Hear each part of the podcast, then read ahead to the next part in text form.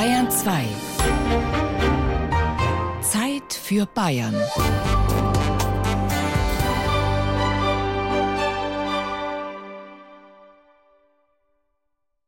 Auf geht's zur Expedition ins Witzreich. Dort, wo noch richtige Witze erzählt und nicht einfach auf dem Smartphone lustige Filmchen rumzeugt werden. Zäumen wir den Witz zunächst mal von hinten her auf. Was kommt nach dem Witz? Zumindest dann, wenn er gelungen ist? Genau, Gelächter. Aber Gelächter ist nicht gleich Gelächter. Da gibt's verschiedene Varianten. Nehmen wir mal drei Grundtypen. Da brauchen wir jetzt ein paar Instrumente, zum Beispiel das holzerne Glachter, wie sie ein bestimmtes Xylophon in der Volksmusik nennt. Das können wir da gut brauchen zur Illustration. A. Das zögerliche Lachen.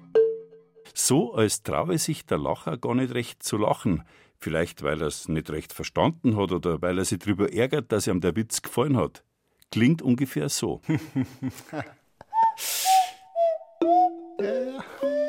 B.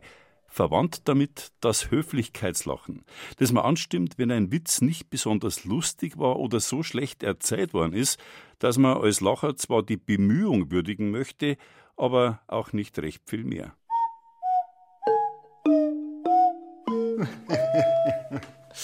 C das eruptive Lachen. Wenn ein Witz richtig eingeschlagen hat, wenn die Pointe voll zündet, die Lachmuskeln unwillkürlich loslegen, das Hirn mal kurz die Kontrolle aufgibt und der ganze Mensch lacht.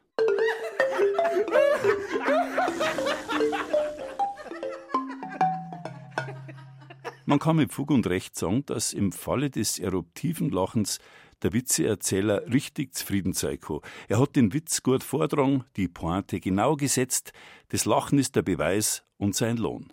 Naja, für die meisten Witzeerzähler. Es gibt da welche wie den Musiker Erwin Rehling. Der erzählt gern Witz, kann sich der gut merken, hat durch jahrelanges Üben ein Riesenrepertoire und eine Meisterschaft im Vortrag erreicht, aber seltsamerweise ist es ihm egal, wie sein Publikum reagiert. Also mir ist es auch schon passiert, dass keiner über meinen Witz gelacht hat, aber ich bin jetzt ganz ehrlich, mir hat das überhaupt nichts ausgemacht. Mir macht das nichts aus. Nein, ohne Schmarrn. Weil ich kann lachen drüber, ja. Mich freut es natürlich schon, wenn sie lachen, aber es, es ärgert mich jetzt nicht, wenn keiner lachen kann. Also überhaupt nicht. Sondern es hat sogar noch eine spezielle Qualität. Wenn ich dann bloß, bloß ich bin, der, wenn ich bloß ich überbleibt, der drüber lacht. Das hat auch noch was, oder? Also ich erzähle den Witz und dann denke ich mir, ja, mei, mir hat er jetzt gefallen. Ich habe, sag ich mal in Anführungszeichen, ich habe mein Bestes gegeben. ich habe jetzt mein Bestes gegeben und fertig. Ja, nein, was anderes habe ich da noch nie gedacht. So, aber jetzt reden wir nicht mehr länger um den heißen Brei herum, jetzt werden Witze erzählt. Wir sind ja schließlich nicht zum Vergnügen da. Witz, komm raus. Wo bleibst denn? Mein Herr, Sie haben mich gerufen, stets zu Ihren Diensten, aber bedenken Sie, dass der Witz weht, wann er will. Wir Witze lassen uns nicht gern herumkommandieren. Ja, ist schon recht. Jetzt wären die Witze auch schon aufsässig. Jetzt verzeih halt an, wenn's schon da bist, du Witzfigur. Wohlan, die Höflichkeit gebietet dem Herrn Rehling, der sich soeben so trefflich zum Thema Lachen geäußert hat, den Vortritt zu lassen. Und überhaupt, ich hoffe, er geschert, nicht das meinst, ich war so ein vornehmer Schnösel. Na, na, mir Witz haben alles drauf. Nix Menschliches ist uns fremd. Aber schon gleich gar nix. Auf geht's, Erwin, hau einen Witz raus. Ja, der alte Huberbauer, bei Gott, ist gestorben und sitzt jetzt mit dem lieben Gott beim Mittagessen. Und es gibt einen Manna. Und dann fragt der Huberbauer den lieben Gott, du lieber Gott, meinst du, ich kann nicht einmal in den Tee gehen, was da unten so los ist? Sagt der liebe Gott, ja, ich schau noch runter. Dann geht der Huberbauer da runter, dann kommt er wieder und dann sagt er, du lieber Gott, dort rund, also ich sag das, ein Schweinsbraten habe ich gehabt, ein Bier haben sie mir gegeben, ah, so ein gutes Mittagessen, die Musik hat gespielt, meinst wir könnten das bei uns herum nicht einmal so machen? Dann sagt der liebe Gott, für uns war in der das Kochen nicht.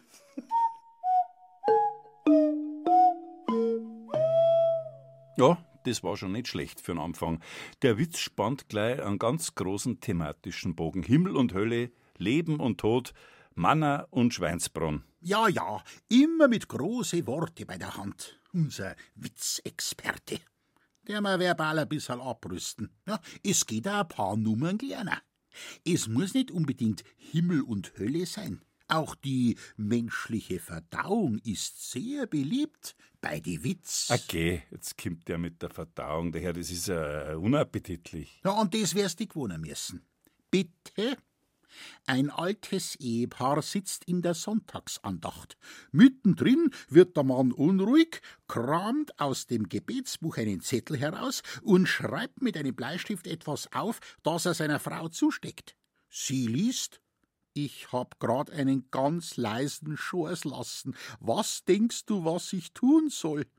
Sie nimmt ihm den Bleistift aus der Hand und schreibt drunter Dein Hörgerät braucht dringend eine neue Batterie.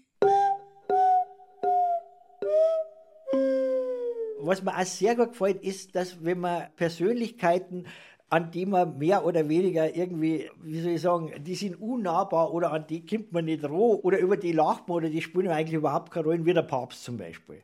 Der Papst, ja. Es gibt wunderbare Papstwitze. Also zum Beispiel, der Papst hat eine Audienz und da kommt der Chef von Coca-Cola. Und dann sagt er zum Papst, Zwei Millionen Euro im Jahr, wenn Sie statt unser tägliches Brot gib uns heute verkünden lassen von der Kanzel, unser tägliches Coca-Cola gib uns heute.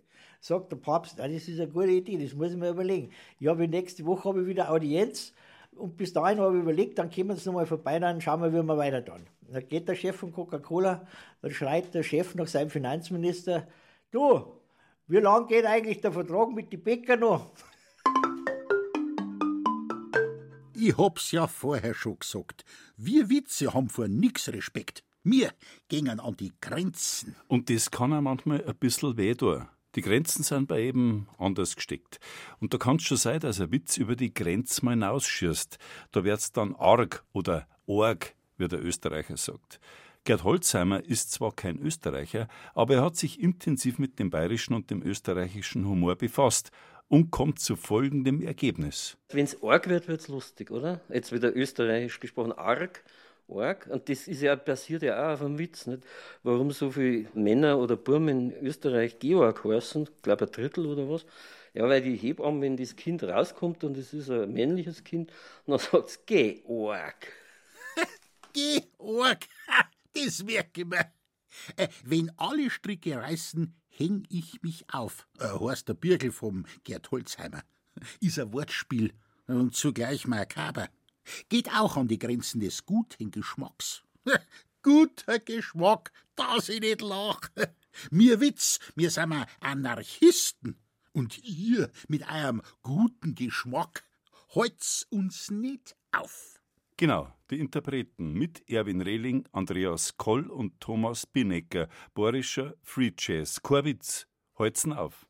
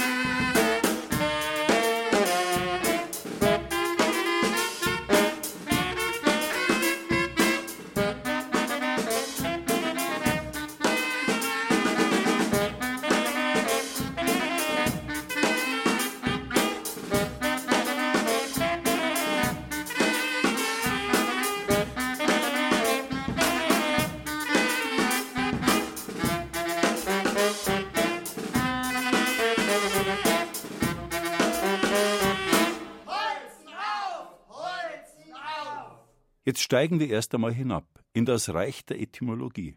Unser Begleiter dabei ist Gerd Holzheimer, Erforscher des bayerisch-österreichischen Humors und seiner Grundlagen. Humor vom lateinischen humitus, feucht, deutet ja auch schon vom Wort, vom Begriff her so einen Zwischenbereich an. Also das heißt, der ist zwischen Lachen und Weinen auch angesiedelt. Und es gibt ja auch Leute, die so lachen können, dass ihnen die Tränen aus den Augen tropfen.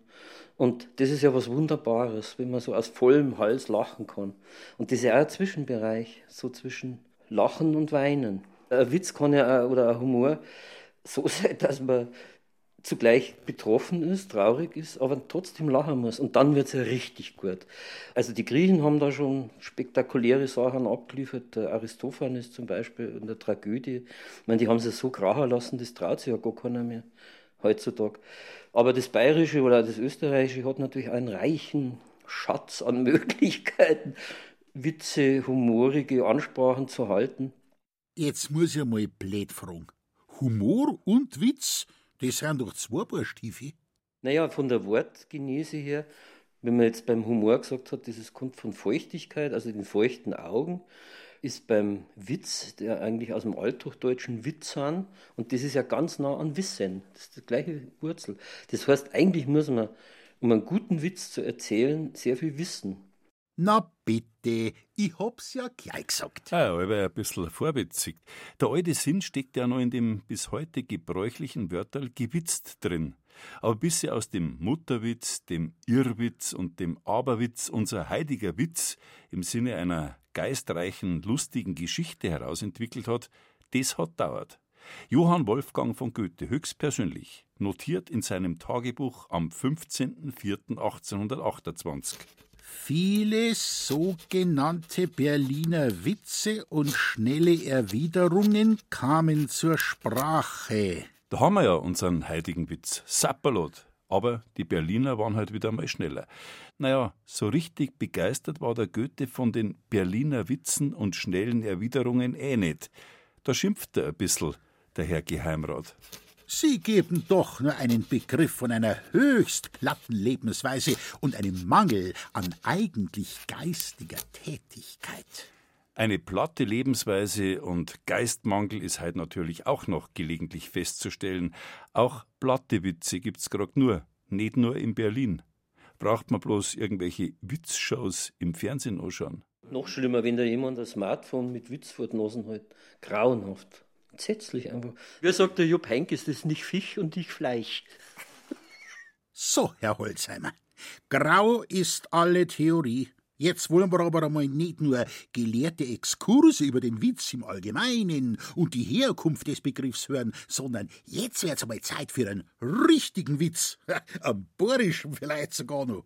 Äh, gibt's überhaupt einen speziell bayerischen Witz? Das glaube ich ganz sicher. Ich glaube zum Beispiel allein, dass die große Lust in der bayerischen Sprache zum Konjunktiv hat sehr viel damit zu tun, dass man was relativiert. Und der Humor ist ja auch etwas, was relativiert. Also wo ich mich von mir selber ein bisschen in eine Distanz bringe, indem ich mich über mich selber belustige oder über jemand anders. Da ist ja immer eine Distanz drin. Also solange sie menschlich bleibt, bleibt es im menschlichen Rahmen. Das hängt immer sehr vom Gegenüber ab, ne, ob es funktioniert. Man merkt schon, der Gerd Holzheimer hält sich gern in der Theorie auf. Witz, komm endlich raus! Also, was ich am bayerischen Witz, als spezifisch bayerischen Witz sehr mag, Konjunktiv habe ich schon gesagt, aber auch oft, dass dann man eine Sprachgrenze erreicht, also wo Kommunikation nicht mehr vermittelbar ist, sagt ja auch Wittgenstein, dass Sprache ein untaugliches Mittel ist zu menschlicher Kommunikation und das gibt natürlich Anlass zu Witzen. Und die Geschichte, ich glaube, die spielt in Niederbayern, wo ein Bub der völlig in Ordnung ist, also mental, motorisch, alles, aber er redet nicht. 12, 14 Jahre nicht. Und die Eltern hören auch auf zum Reden. Und dann gibt es ihm, wie bei uns jetzt da Würst. Und plötzlich sagt der Bub, der Senftapfen. Der erste Satz in seinem Leben, den er sagt. Die Eltern natürlich, ja, was ist denn der Bub? Er kann ja doch reden. Warum hast du nie was gesagt? Sagt der Bub, hat eh alle passt. Das finde ich großartig. Also, dass du brauchst nicht reden, wenn es eh passt. Weil der Goethe vorher so über die Witze in Berlin geschimpft hat, dass die so platt sind, vielleicht hätte er sich damals von seinem thüringischen Weimar aus weniger nach Norden orientieren sollen. In Süden hätte er schauen sollen, nach Franken zum Beispiel, da wären ja heute gern Witz verzeiht, und von einem Mangel an geistiger Tätigkeit kann sowieso überhaupt nicht die Rede sein. Als der Herrgott mit seiner Arbeit nach sieben Tagen fertig war, da hat er am achten Tag die Dialekte erschaffen, ja, und fast alle waren's glücklich. Der Berliner hat gesagt, also ich hab nen Wahnsinnsknorke-Dialekt, ja, das kannst du mir glauben, wa? Ja, und der Hanseati hat gesagt, nee, nee, Hummel, Hummel, do, wir haben den Spitzenstein, wir snacken hier immer noch am besten, do, ne? Ne, und drauf hat der Kölner gemeint, Gölle Alaf, du Jeck, du, mit Kölsch feiert man Karneval. Und dann ist auch noch der Sachse dahergekommen, äh, können Sie vielleicht mal Ruhe geben, unser sächsisches Klasse, ja. Also alle waren's glücklich, nur für den Franken ist leider kein Dialekt mehr übrig geblieben. Dann ist er fortgegangen und war fast ein wenig traurig. Aber da hat der Herrgott gesagt, ach geht so, Bo, tu dich halt nicht an, na redst halt du wie ich. Mal herzhaft lachen, das tut schon gut. Vor allem dann, wenn man zum Lachen sonst nicht besonders viel Gründe hat. Weil man als Franke zum Beispiel von den eingebildeten Oberbayern permanent unterdrückt wird. Songs, die Franken. Und kriegen durch den Witz eine besondere Auszeichnung. Das Fränkische direkt vom lieben Gott persönlich verliehen. Wenn das nicht gut tut. Überhaupt der liebe Gott, erstaunlich, wie oft der heutzutage noch auftaucht. In die Witz zumindest. Ein Mann betet zu Gott.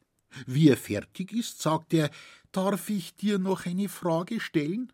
Nur zu, mein Sohn, sagt der liebe Gott. Ja, sag mal, das tät mich schon lange interessieren. Warum hast du die Frau nur so schön gemacht?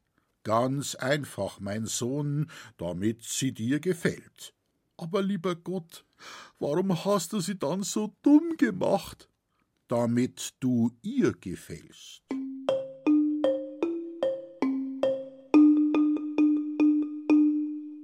Wir alle müssen uns im Alltag zusammenreißen. Ich nicht. Ja, du bist ja eine Witzfigur, du darfst es. Der Witz erlaubt uns nämlich für einen ganz kurzen Zeitraum, dass wir die Zügel, die wir uns sonst permanent anlegen, mal lockern. Da dürfen wir herzhaft über dumme Frauen, noch dümmere Männer, scheinheilige Pfarrer, tölpelhafte Bauern, arrogante Oberbayern und machtgierige Politiker lachen, dürfen unseren Aggressionen einfach mal freien Lauf lassen. Gell, das tut gut. Ja, freilich tut das gut. So gut schon, gerade in der heutigen Zeit. Es gibt einen Trump-Witz und zwar der Arnold Schwarzenegger, der Papst, der Trump und der Schulbur fliegen miteinander im Flugzeug. Geht die Tür zum Cockpit auf, kommt der Kapitän ein und sagt, tut mir leid, wir haben keinen Sprit mehr, wir stürzen ab. Ich habe vier Fallschirme dabei, wir sind zu fünft. Ich hau jetzt gleich ab, ich habe eine Familie daheim, führt euch. Schnappt sie einen Fallschirm, springt ab sagt der Arnold Schwarzenegger, ich trage gerade einen Film, ich trage gerade einen Film, ich bin unabkömmlich. Ich sage, jetzt ein Fallschirm springt ab. Kommt der Trump, ich bin der Wichtigste Mann der Welt, ich muss unbedingt ab, ich muss unbedingt ab. Ich schnapp sie einen Fallschirm, springt ab. Dann sind nur noch der Bur und der Papst da. Dann sagt der Papst zum Bur, weißt du was, Bur, du hast jetzt so dein ganzes Leben vor dir und ich bin ja schon ganz nah am lieben Gott, jetzt darfst du springen. Dann sagt der Bur, Sie, Herr Papst, wir haben nur zwei Fallschirme. Der Trump hat sich meinen Schulranzen umgeschnallt. Da stimmen wir doch wieder mal eingelacht da. Jetzt nicht ein Holzers, sondern ein Blechers aus alte Ölfassel. Korwitz. Chirec y los hermanos Pachecos. Das blecherne Glachter.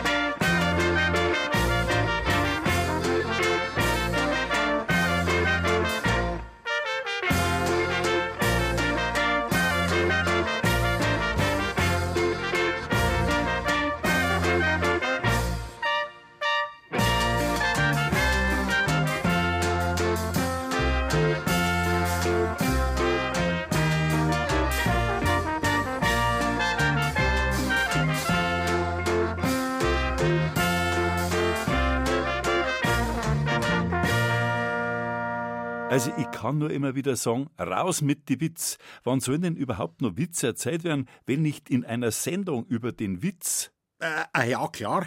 Ein Witz, freilich, wenn's weiter nix ist. Wenn ich keine Witz wüsste, dann wär's wirklich schlecht um uns bestellt. Äh, pass auf.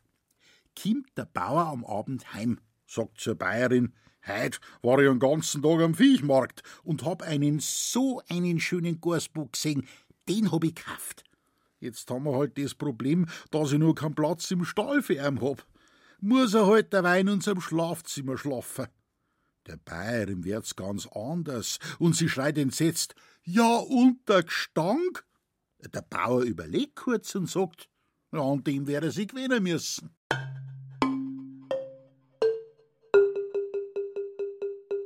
Nicht schlecht. Bauer und Bayerin bevölkern die Witz ja schon lang wie der Lucke und der Kare, Irrenarzt und Patient, Lehrer und Schüler, Pfarrer und Kirchen, Krokodil und Elefant. Ich hab gemeint, Elefant und Ameise. Ja, das gibt's auch. Es gibt eh nix, was nicht gibt beim Thema Witz. Sogar Witz im Witz gibt's. Besonders witzig. Also geht der Elefant an den Fluss und will halt Wasser trinken, ja, und dann kommt ein Krokodil und beißt ihm die Rüsselspitzen ab. Und dann sagt der Elefant wittig, wittig. Und der, also, das ist ein Witz im Witz, wie so ein Babuschka. Und der den Witz erzählt, merkt im letzten Moment, dass am Tisch einer sitzt, der eben genau diesen Sprachfehler hat. Ja. Und der erzählt den Witz noch so, dass der Elefant zum Krokodil sagt, witzig, witzig. Ja, und dann sagt der, der den Sprachfehler hat, wittig, wittig. Ich mein, das, das ist also ein Witzkriterium, wo es eigentlich weg ist und alles weg, kaputt, kann vergessen. Und dann unverhofft fährt dann nochmal einer im vierten Gang aus der Garage.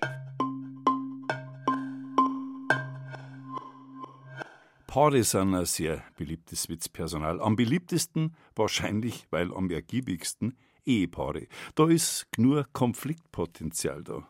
Eine junge Bäuerin, die soeben ihr zehntes Kind zur Welt gebracht hat, sagt zu ihrem Mann, Pass mal auf, so geht es nimmer weiter. Ab sofort schlaf ich draußen im Stall, im Heu. Der Bauer überlegt kurz und dann sagt er zu ihr, wenn du meinst, dass das was nutzt, dann geh mir auch mit. Einige ältere Damen sitzen zusammen bei Kaffee und Kuchen und unterhalten sich. Plötzlich sagt die eine zur anderen, Du sag einmal, wie heißt denn du eigentlich? Schaut die andere zurück, überlegt und sagt, äh, bis wann mussten das wissen?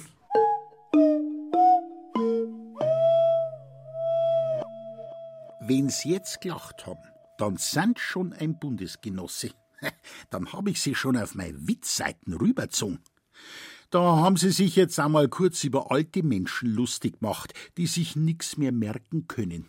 Naja, vielleicht sind sie selber einmal in der Situation.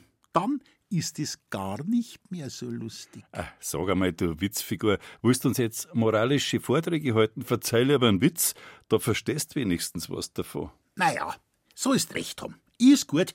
Äh, wo waren wir stehen geblieben? Ah ja, bei die Paare. da hätte ich noch was. Einen kurzen. Treffen sich zwei Rühreier, sagt das eine zum anderen. Ich weiß auch nicht. Ich bin heut irgendwie so durcheinander.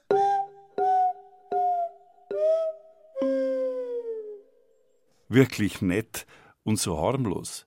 Da stimmt die These ja gar nicht, dass jeder Witz ein aggressiver Akt ist und deswegen so lustig, weil wir endlich mal die ganzen Fesseln der Zivilisation ablegen dürfen, für den kurzen Moment eines unwillkürlichen Gelächters. Mei, das ist halt auch Theorie. Wer sagt, dass sich die Praxis an die Theorie hält? Schon mal was von Ausnahmen gehört? Schon klar, es, gibt derartig aggressive Witze, die mag man gar nicht hören. Richtig fieses, menschenverachtendes Zeug, wenn es gegen Minderheiten geht zum Beispiel. Da passt man natürlich auf wie ein Haftelmacher. Wenn jemand einen Witz erzählen kann, der sich auch nur andeutungsweise in diese Richtung entwickeln könnte, und schon geht man in Abwehrstellung. Es gibt auch einen ganz schönen Witz, der die Münchner Mentalität sehr gut beschreibt. Also äh, meine Tante Rese wohnt in Rammersdorf. Und Rammersdorf ist für mich so ein typisches Arbeiterviertel, wo es halt nur die Wohnblöcke gibt, weißt wo der Innenhof, da sind halt die Teppichstangen und so, und jeder hat einen Balkon, auch mit der Teppichstange und so. Und auf irgendeinem Stockwerk geht die Balkontür auf und da kommt einer raus, ein Türke, und hängt sein Teppich an, die Wäscheleine hier und haut einen Teppichklopfer auf den Teppich ein, geht auf der anderen Seite das Fenster auf, schreit einer um und springt er nicht an. Haben Sie es gemerkt, wie befreiend es ist, dass der Mann auf dem Balkon mitfühlend, interessiert, empathisch ist? Wie schnell dieser Witz kippen kann. Ja, diese umkippten Witz gibt's.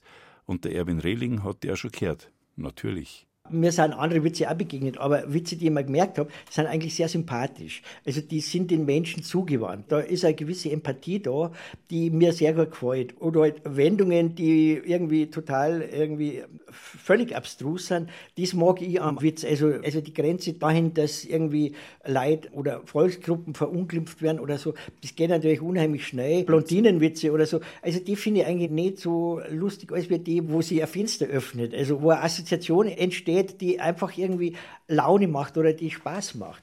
Das gefällt mir an die, an die Witze. Wie zum Beispiel zwei Zahnstocher machen eine Bergtour. Kommt der Igel vorbei.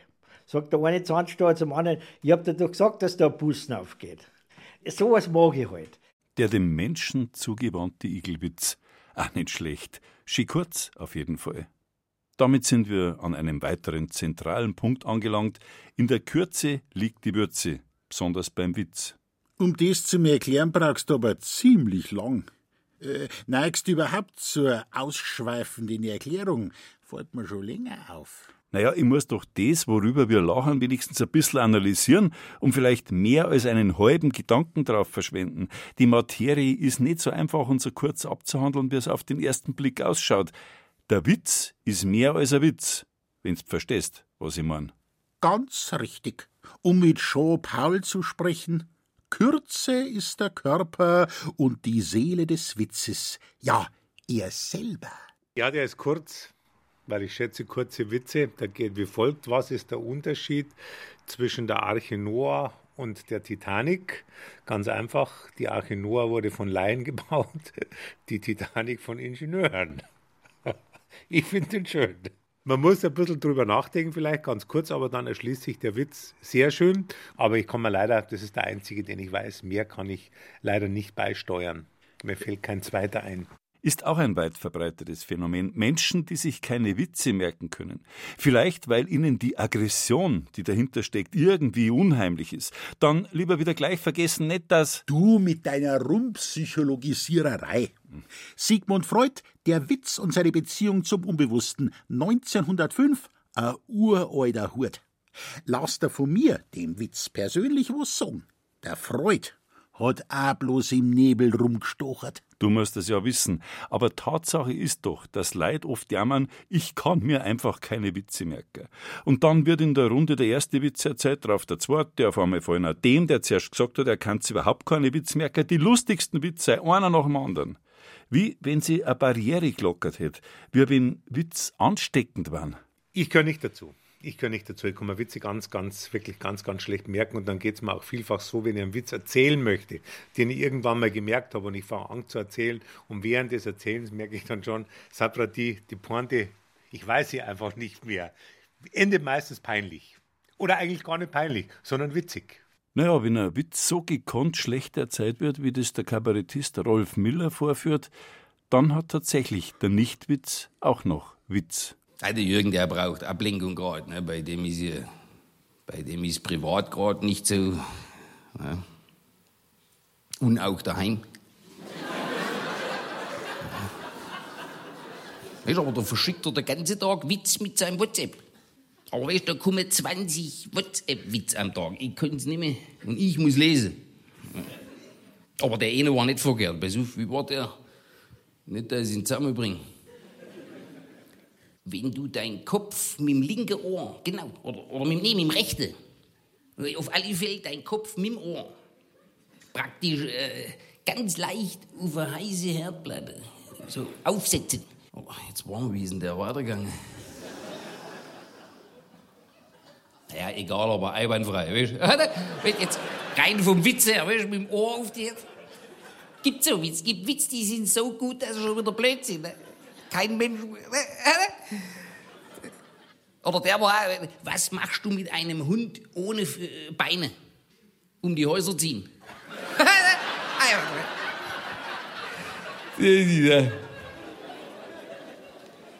Das war jetzt ein Tierschutzwitz. Rolf Miller aus dem Odenwald. Wer weiß jetzt zwischendurch mal mit ein bisschen Musik, was schlagst du denn vor?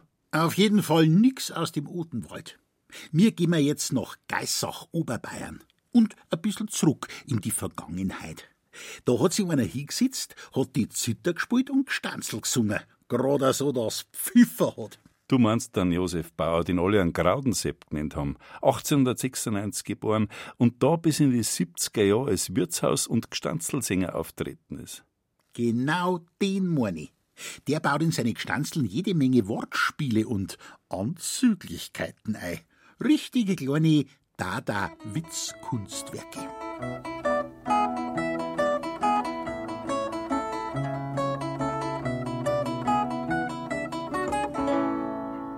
Und der Gickel-Gockel hat er hingehabt und der Gockel-Gickel, der hat's auch.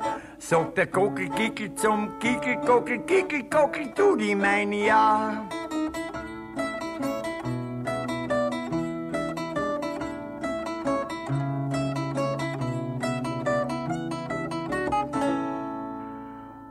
Draußen in Heilbrunn sitzt ein Aff in der Sonne, frisst der Bradal, trinkt ein Wein, so ein Aff möchte ich sein. Kein Wunder, dass der Graudensepp bei seinen Auftritten auch gern Witz erzählt hat. Nicht gerade die von der intellektuellen Sorten, er hat's gern krachen lassen. Naja, der Mann ist jahrzehntelang aufgetreten. Der hat ja schon 1930 bei dem legendären Oberbayerischen Preissingen in Egern teilgenommen. Der Kim Pauli und der Kurt Huber haben das veranstaltet. Und immerhin hat der Graudensepp damals eine Silbermedaille gewonnen. Also, er hat gewusst, was ankommt bei die Leid. Erst recht im Alter, in die 70er Jahre, wie er seine Never-Ending Wirtshaustour durchzogen hat. Und da erzählt der Graudensepp mal einen Pfarrerwitz. Davon gibt's glücklicherweise Aufnahmen. Aber man muss schon ganz genau hören, dass man versteht. Ja, wie was ich darf sagen? Alles darfst du sagen. Das ist ja, ich sage ja drei Monate her. Da ist ein Bauer und ein Pf- ein Pfarrer spazieren gegangen. Und da war es recht heiß in seinem Tag. Und dann sind sie auf einen See hingekommen. Und dann hat der Pfarrer gesagt, siehst Bauer, wenn jetzt hier Badhosen dabei hätte. Dabei hätte ich natürlich mit dem letzten Baden gesagt, das war eine große schöne Abkühlung. Ja, hat der Bauer gesagt, der Pfarrer, das können wir leicht machen. Geh ein bisschen weiter vor, hat er gesagt, da sieht uns kein Mensch. Ja, was war, dann haben sie dann angeschaut, ja, ist ja niemand da. Dann haben sie ausgetan und sind das Wasser rein. Und dann haben nicht lange Wasser trinken, wenn der weiße Bus kommt, dann lässt der Weib rausziehen. Jetzt sind wir sauber. Wenn er sagt, der Fahrer, was machen wir jetzt? Bauer? Ja, sie müssen wir sagen, wir wissen ja gar nicht, wie lange dass die da bleiben. Dann saß sie mit Wasser und hier haben sie einen Gewand geholt. Dann hat der Fahrer da zugekippt. Hat der Bauer gesagt, Herr Pfarrer, das bedeutet nichts. Also, du brauchst nicht zu ihm heran, was zu ihm, dass die nicht kennen. Sein Gesicht soll ja halt verstecken, der Pfarrer. Der Rest ist wurscht. Der leicht schlüpfrige Witz, das ist natürlich ein heikles Gebiet. Wenn dieser Quell einmal angezapft wird, da fängt er gleich ergiebig zum Sprudeln an. Ja, wundert die das? Wer hat denn vorher so gescheit dahergeredet über Triebe und Fesseln, die gelockert werden, und Zwänge und Freud, den Sigmund meine?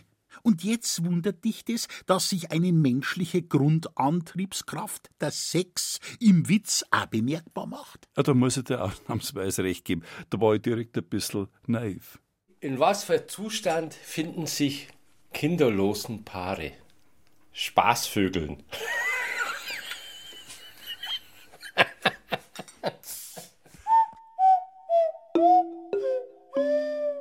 Tag des Passworts haben wir doch gehabt erst, gell? Dann sitzen zwei ältere Herrschaften an ihrem Computer dann sagt sie, schaut sie, wir müssen unser Passwort ändern, weil es ist Tag des Passworts, das ändern wir es einmal. Sagt er, ja, sagt er, weißt du was? Dann gebe ich ein, mein Penis. Dann hat er eingegeben, mein Penis. Dann reißt seine Frau vor lauter Lachen, bugelt sie runter und kriegt dann einen roten Kopf. Weißt du, was auf dem Bildschirm gestanden ist?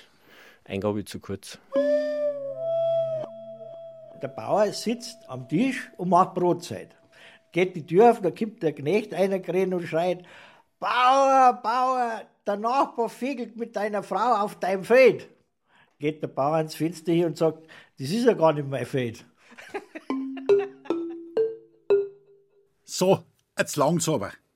Weißt, das ist ein Terrain, da kann man leicht ausrutschen. Ich weiß auch nicht, was los ist, aber ich muss da schon wieder recht geben.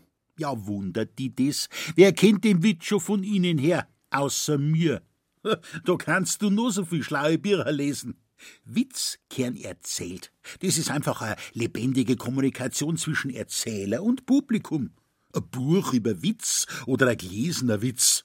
Direkter Schmarrn. Erzählt gehört da. Apropos, ist dir eigentlich aufgefallen, wie der Graudensepp sein Witz einfädelt? Naja, der fängt halt einfach einen Witz zum Verzeihen an. Na, na, hör einmal genau hin. Ich spiel dir das nochmal vor. Ja, wie was ich darf sagen? Ja. Alles darfst du sagen. Das ist ja, ich sage drei Monate her. Da ist ein Bauer und ein Pfarrer spazieren gegangen. Ja klar, jetzt weiß ich, was du meinst. Der erzählt die Witz so, als wären es Geschichten, die einem gerade einfallen, von Leuten aus dem Bekanntenkreis, was er neulich gehört hat, ganz beiläufig. Und so zirkt er die Zuhörer auf seine Seiten. Da kenne ich noch einen, der das kann. Aber wie gesagt, es gibt da äh, Sachen, die sind kein Witz. Wenn mein Vater zu mir gekommen ist und hat er gesagt, du hast meiner Tochter ein Kind gemacht. Wie schaut es denn da mit Bezahlen aus? Dann habe ich dann gesagt, da brauchst du überhaupt nichts bezahlen, das habe ich umsonst gemacht. Und dann war er momentan so baff, dass er damit zufrieden war. Das ist halt die Art, wie der Mittermeier Sepp seine Witze erzählt. Nehmen wir es die Graudensepp-Methode. Erst noch ganz frech behaupten. Es gibt Sachen, die sind keine Witz. Aber dann einen Witz hinten nachschirmen doppelte Freude für den Erzähler, wenn der Genarte den Aberwitz noch dazu für eine wahre Geschichte hält. Wo man mir gesagt hat, ich war da früher, das haben Leute auch geglaubt. ich habe gesagt, ich war früher, wie zur Bundeswehrzeit, immer nach Nappur gefahren bin, 1970, da war ich immer in Regensburg, habe ich gesagt, in dem Wirtshaus zur Sonne, das kennen die Regensburger mit Sicherheit.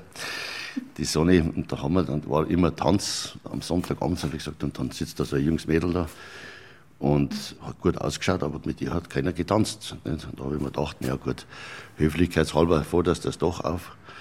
Und dann habe ich mir schon gedacht, ja, die ist ein bisschen holzig, also ein bisschen äh, gestarrt, also auf Bayerisch. Und dann haben wir da getanzt und getanzt und dann haben sie einen Walzer gespielt, dann haben wir da links herum getanzt. Und dann ist die immer größer geworden. Die ist immer größer geworden. Und dann sagt sie auf einmal zu mir, äh, kann man bitte schon wieder rechts rum tanzen, damit sie meinen Holzfuß wieder reinschraubt. Und das haben dann, und das haben dann wirklich Leute dann ernst genommen und haben das also geglaubt. Nicht? Dann also, haben wir ja dann sagen müssen, nein, das hat nicht gestimmt, das war bloß ein Gaudi. Und so kann man halt auch irgendwie einen Witz ein bisschen verpacken halt in der kleinen Story. Ein Fake-Witz sozusagen, bei dem er hinterm vorne nicht mehr weiß, was stimmt und was nicht. Jetzt mal halblang. Wir beackern hier nicht das Feld der Politik, nicht das Feld der Philosophie, der Psychologie. Hier geht's um Witz und Witz und nochmal Witz. Sonst nix. Humor, Gaudi, Spaß. Schon einmal was davon gehört? Ja, freilich, aber das darf man nicht so eng sehen. Der Gerd Holzheimer hat zum Beispiel einen sehr weiten Blick. Das hängt alles zusammen, sagt er, und bittet in seine Bibliothek. Ja, tatsächlich. Dieser Mensch hat noch eine Bibliothek. Bücherwände, die sich auftürmen, wie in einem Spitzweggemälde. Und er hat ein Ordnungssystem, das es ihm erlaubt, schnurstracks auf den Witz loszugehen. Da ist die Theologie und da ist die Philosophie, aber das ist jetzt Zufall und dazwischen ist der Humor. Schau mal her. Dreibändig, das hat mir meine Frau geschenkt, wie ich das, diese Werkbiografie über Gerhard Polt geschrieben habe, damit ich mich da fundamental schlau mache. Lenz Prütting Homo Ridens, der lachende Mensch. Drei Bände, München 2013. Gesamtgewicht drei Kilo. Ich hab's gewogen, aber nicht gelesen. Was zu viel ist, ist zu viel. Vom Plato über Aristophanes eine direkte Linie zum Gerhard Polt. Ich meine, was der da äh, beim Aristophanes rausfindet, äh, das ist der Hammer. Einfach. Für mich ist das wirklich der Großmeister des, der Bleckens. Also da ist der Nockerberg eine geradezu harmlose Nachfolgeerscheinung.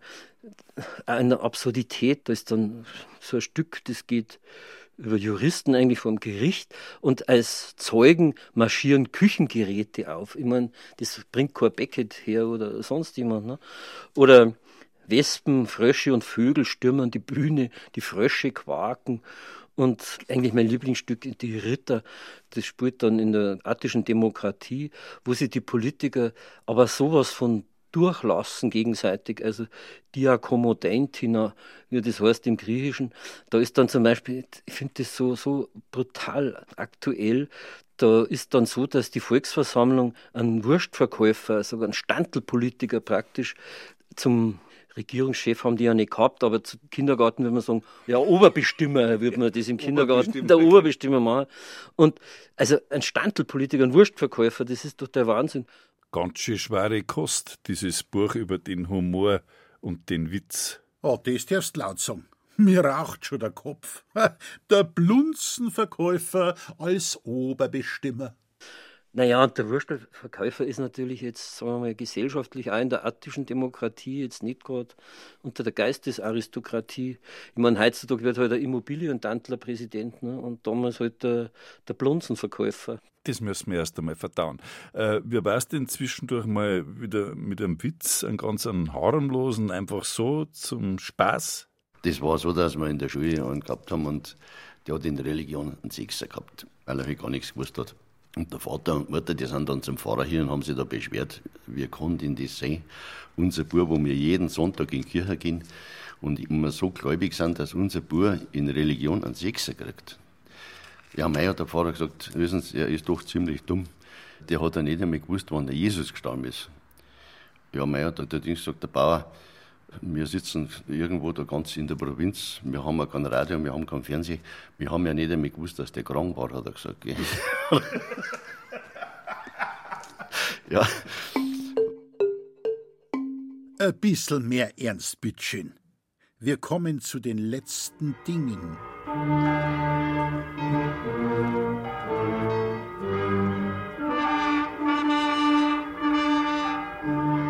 Aus Äpfelarmen, Leichenzug, schwarze Anzug, Blaskapellen. Das ist erstmal kein Witz. Das ist das Ende. Der Witz schafft's allerdings sogar diesem traurigen Kapitel noch was abzugewinnen.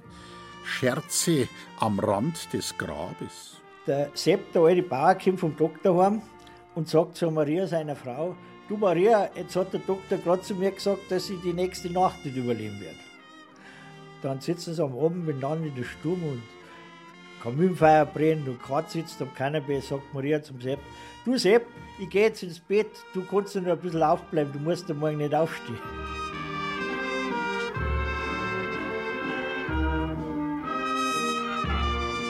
Das Lachen erleichtert, macht das Unvermeidliche ein bisschen erträglicher für alle. Ja, ein guter Witz ist wie eine Medizin. Lachtherapie Schon mal was davon gehört? Na freilich. Vielleicht hilft's ja dem armen Teufel, der nicht weiß, wie er die nächste Leberkasse mit erzahlen soll. Du meinst ein Musiker, oder? Ein Musiker geht zum Doktor, will sich untersuchen lassen, ist schlecht beieinander, dem geht's nicht gut. Dann sagt der Doktor, wissen Sie was, jetzt machen wir heute mal die ganzen Untersuchungen, dann kommen Sie in 14 Tagen wieder und dann schauen wir weiter, was wir machen können. Dann kommt der Musiker in 14 Tagen wieder, dann sagt der Doktor, also es tut mir leid, ich habe eine ganz schlimme Nachricht für Sie. Sie haben maximal nur drei Monate zum Leben. Sagt der Musiker, von was?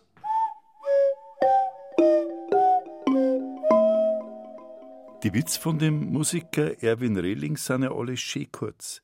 Die erfüllen also eine der Grundvoraussetzungen. Kürze, in der die Würze liegt. Was macht der Clown im Büro? Faxen. Du lenkst ab. Wir waren bei Tod und Sterben. Naja, das musst du verstehen. Es ist ja nicht gerade das angenehmste Thema, oder? Ich bin nicht dazu da, nur angenehme Themen mit dir zu besprechen. Gut, wenn's meinst. Also, ein Witz muss nicht notgedrungen kurz sein. Ein Witz kann sich erhitzen.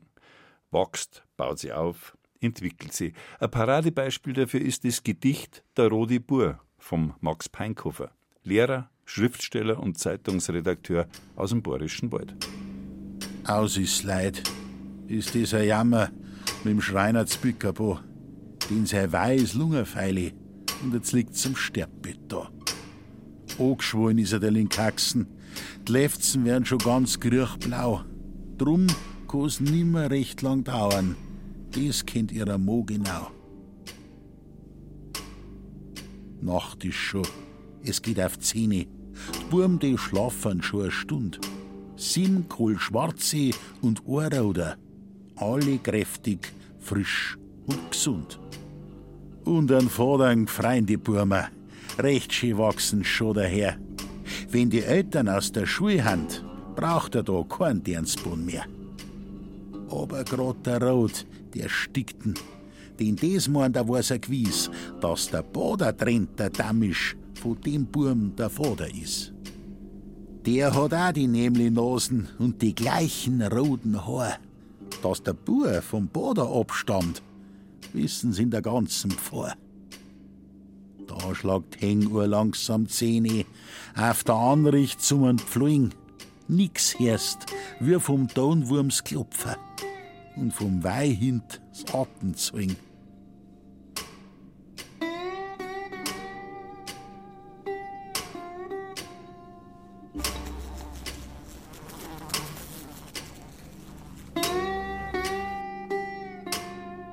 Mutter, sagt er, es davon gehst, möchte ich eins noch hören von dir.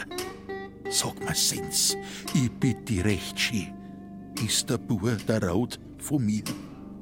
Schau, ich nahm's dir nicht in Übel und verzeihen tut er das auch. Wenn nicht ich dem Raun sei Vater, sondern wenn's der Bader war. Vater, tu dich nicht lang ranken, brauchst keine Angst drum, schau mich an. Gib mir den Schoß, gell, du glaubst mir's. Der Rotbur, der kehrt da schon.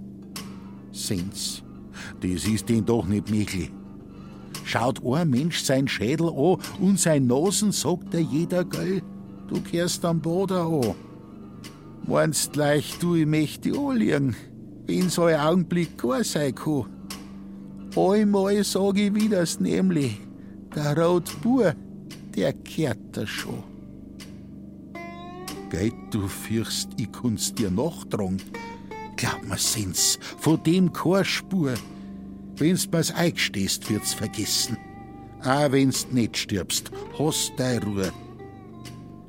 Grad so schön wurst du verfertigt, aufbaut in der oberen Stumm, vorn hin die zwei neuer Maibisch und ein Donnerkranz rundum. Mei, ist das ein Moorkalter, jetzt fangt er von dem schon an. Glaub mir's, tu mir da den Ohren gefallen, der Rotbur, der kehrt da schon. Da schlagt Henguhr langsam auf. Auf'm Rohrboden summer pflügen, nix erst, wie vom Donwurms Klopfer und vom Weihins Atemzwing.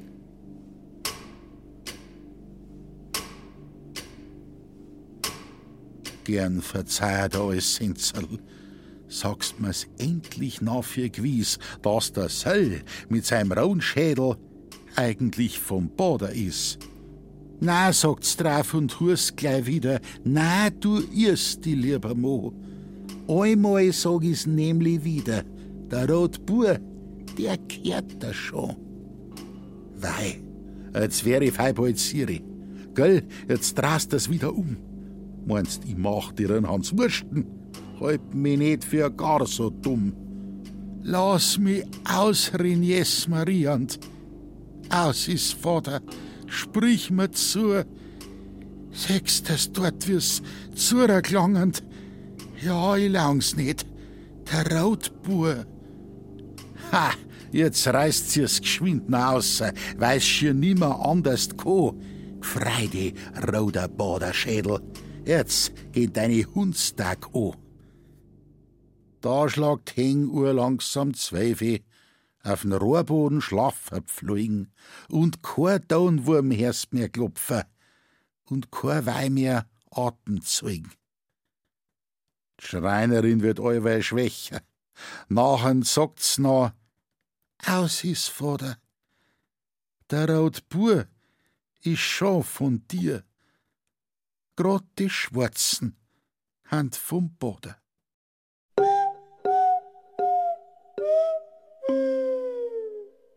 Wenn ich so drüber nachdenk, dann fällt mir jetzt schon auf, dass in der ganzen Sendung, also wirklich in der ganzen Sendung, keine einzige Frau zu Wort gekommen ist. Als wir wenn Frauen keine Witze erzählen würden. Kann ich mir nicht vorstellen. Ist halt vielleicht nicht für unsere Ohren bestimmt. Also hat mir mal einer erzählt von einer gemischten Sauna, wo also Männer und Frauen auch getrennte Umkleidekabinen haben. Und aus der Frauenkabine war also ein schallendes und auch ziemlich derbes Lachen mehrfach zu hören.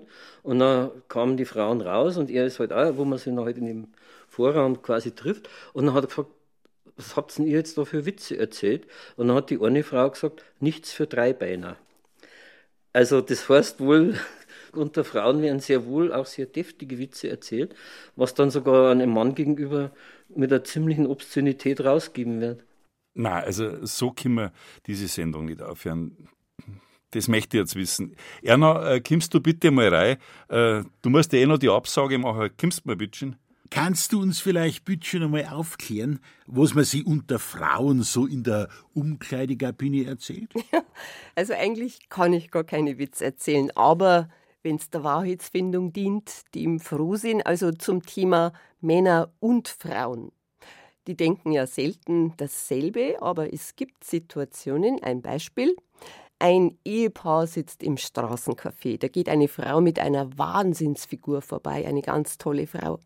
Der Mann schaut der tollen Frau nach, die Ehefrau schaut ihren Mann an und beide denken in dem Moment wirklich dasselbe. Was für ein Arsch.